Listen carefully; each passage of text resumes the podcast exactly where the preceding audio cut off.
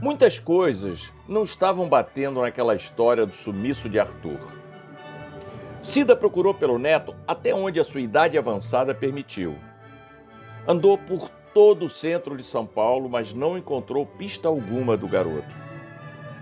Não seria muito difícil, segundo ela, achar um garoto de sete anos sozinho, criado num abrigo, perambulando no meio de drogados, desocupados e delinquentes. Nessas muitas andanças que fez pela cidade, Cida perdeu o pouco dinheiro que tinha na carteira, o celular e até os sapatos. Mas nada, nenhuma pista do neto. E o pior, ninguém conseguiu fazê-la desistir de procurá-lo. Até que um dia, do nada, repassou na cabeça a hora em que soube do desaparecimento do Arthur e viu que muitas coisas não se encaixavam direito. O nervosismo da servidora do abrigo que a recebeu, por exemplo, que não sabia ou não queria explicar o que havia acontecido. E mais, como o garoto naquela idade conseguiria pular o muro alto do abrigo e fugir? Por que os funcionários do abrigo não chamaram a polícia para procurar o seu neto? Por que não me chamaram? pensou ela. Nem que fosse para pedir ajuda para aquele momento difícil. Não. Tem muita coisa errada nessa história e eu vou descobrir o que realmente aconteceu com ele. Nem que eu tenha que ir à polícia e denunciar o abrigo pelo sumiço de Arthur. A despeito do acidente que ocasionou tudo aquilo, ele era um garoto querido no abrigo. Eu duvido que elas fossem simplesmente aceitar que ele fugisse e não fossem fazer nada, pensava Cida dia e noite. Elas devem saber alguma coisa que eu não sei, e eu vou descobrir o que é. Movida pela ideia de esclarecer a qualquer custo a fuga de Arthur, Cida acordou, tomou um café rápido e rumou para o abrigo. Pegou dois ônibus e finalmente chegou ao local em que seu neto vivia. Tocou a campainha e pediu para falar com a diretora. Ao entrar na secretaria, reconheceu a diretora. Como vai, dona Anicelma? A senhora é Cida, a avó do Arthur, lembra? Selma fez uma grande pausa. Ficou muito claro que esse assunto ela não teria prazer algum em recordar. Já faz tanto tempo, né? Cinco longos anos. Não teve um dia que eu não tivesse procurado por ele. Eu fui a lugares que a senhora nem imagina. Se ele tivesse fugido, com certeza eu teria encontrado uma pista qualquer do garoto. Ou vocês sabem do paradeiro dele, ou aconteceu alguma coisa mais séria que vocês não quiseram me contar. Senta, por favor, dona Cida. Então, dona Cida, eu sou diretora desse abrigo há mais de 10 anos e nunca vi um momento. Vi nem vivi um momento como aquele. Eu até demiti a funcionária que estava no restaurante na hora que aconteceu tudo, porque não dava para acreditar que depois da humilhação que sofreu, o Arthur escolhesse sentar logo ao lado do seu desafeto. Tá claro que aquilo não era normal. A senhora quer uma água, um café? O que eu quero, a senhora já sabe o que é, né, dona Anicelma? Visivelmente desconfortável, a diretora procurava palavras para falar daquele momento. Naquele dia, nós voltamos do hospital muito preocupadas com a situação criada. Como iríamos conviver com dois garotos aqui no abrigo depois do que havia acontecido?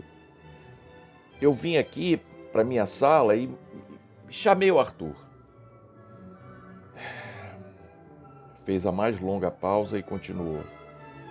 Eu contei para ele a gravidade do ato que havia cometido, disse que teria que levá-lo à presença do juiz no dia seguinte e ele ouviu tudo sem demonstrar medo ou revolta. Na, na época, a, a senhora me disse, eu me lembro, que ele havia chorado muito. Eu menti. Continuou me olhando com um olhar de vingança e falou para mim: Tia, com ele, a partir de hoje vai ser assim. Se voltar a se meter comigo, vai ter o troco. É, ele tem um. Sempre teve um gênio muito forte.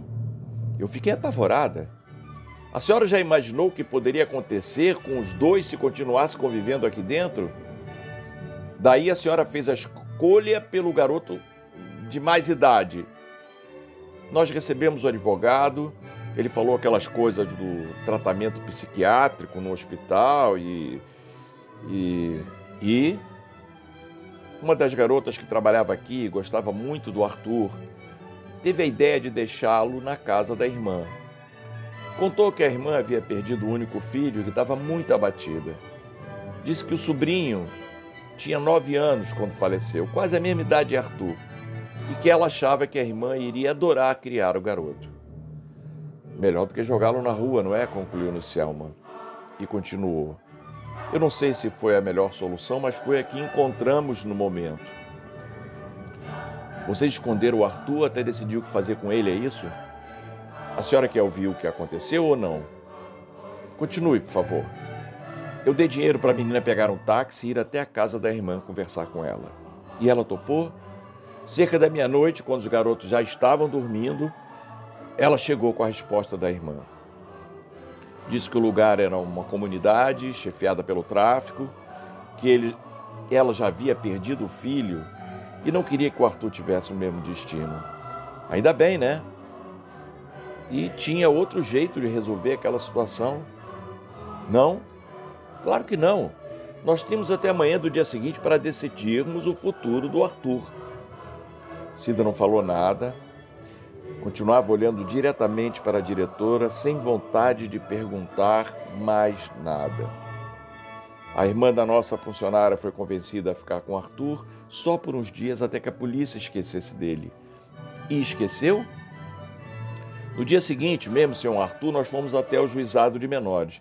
Tivemos que esperar a tarde toda para informar ao juiz que o garoto tinha fugido.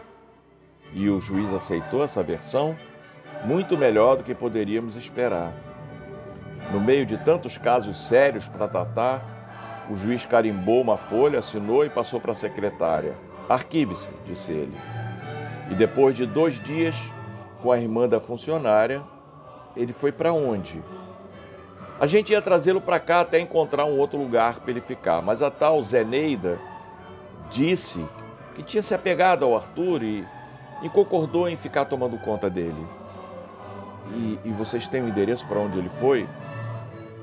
Eu só sei que é lá para os lados da zona norte da cidade, um tal de Distrito Brasilândia. Amanhã, na hora em que a cuidadora chegar, eu pego o endereço da irmã dela e passo para a senhora. Pode ser? Certo eu passo aqui pela manhã. Não precisa, a senhora me deixa um telefone, eu ligo e passo o endereço. Meu celular foi roubado e eu ainda não comprei outro. Eu passo aqui, pego o endereço e vou direto encontrar o Arthur. Se a senhora acha melhor. Cida fez um gesto com a cabeça de que era isso que ela queria, fez menção de sair, mas voltou. Poderia ter sido tudo bem diferente se a senhora tivesse me contado isso naquele dia, não acha? Pode ser que sim, mas quem sabe do destino? Talvez a senhora só tivesse que saber agora mesmo. Nos veremos amanhã. Cida, embora arrasada com tudo que acabou de saber, saiu confiante de que havia uma esperança de reencontrar o neto no dia seguinte. Será que, passados cinco anos, Arthur ainda a reconheceria? Como será estaria agora? Será que tinha crescido muito? Ainda seria aquele menino amoroso que conheceu um dia? Todas essas questões teriam que esperar pelo dia seguinte para serem respondidas. Naquela noite, Cida não pregou o olho. A ansiedade de encontrar o neto era tanta que ela contou as horas para que o dia clareasse. Ao primeiro sinal de luz no horizonte, levantou, trocou de roupa, tomou o café requentado mesmo e partiu na direção do abrigo.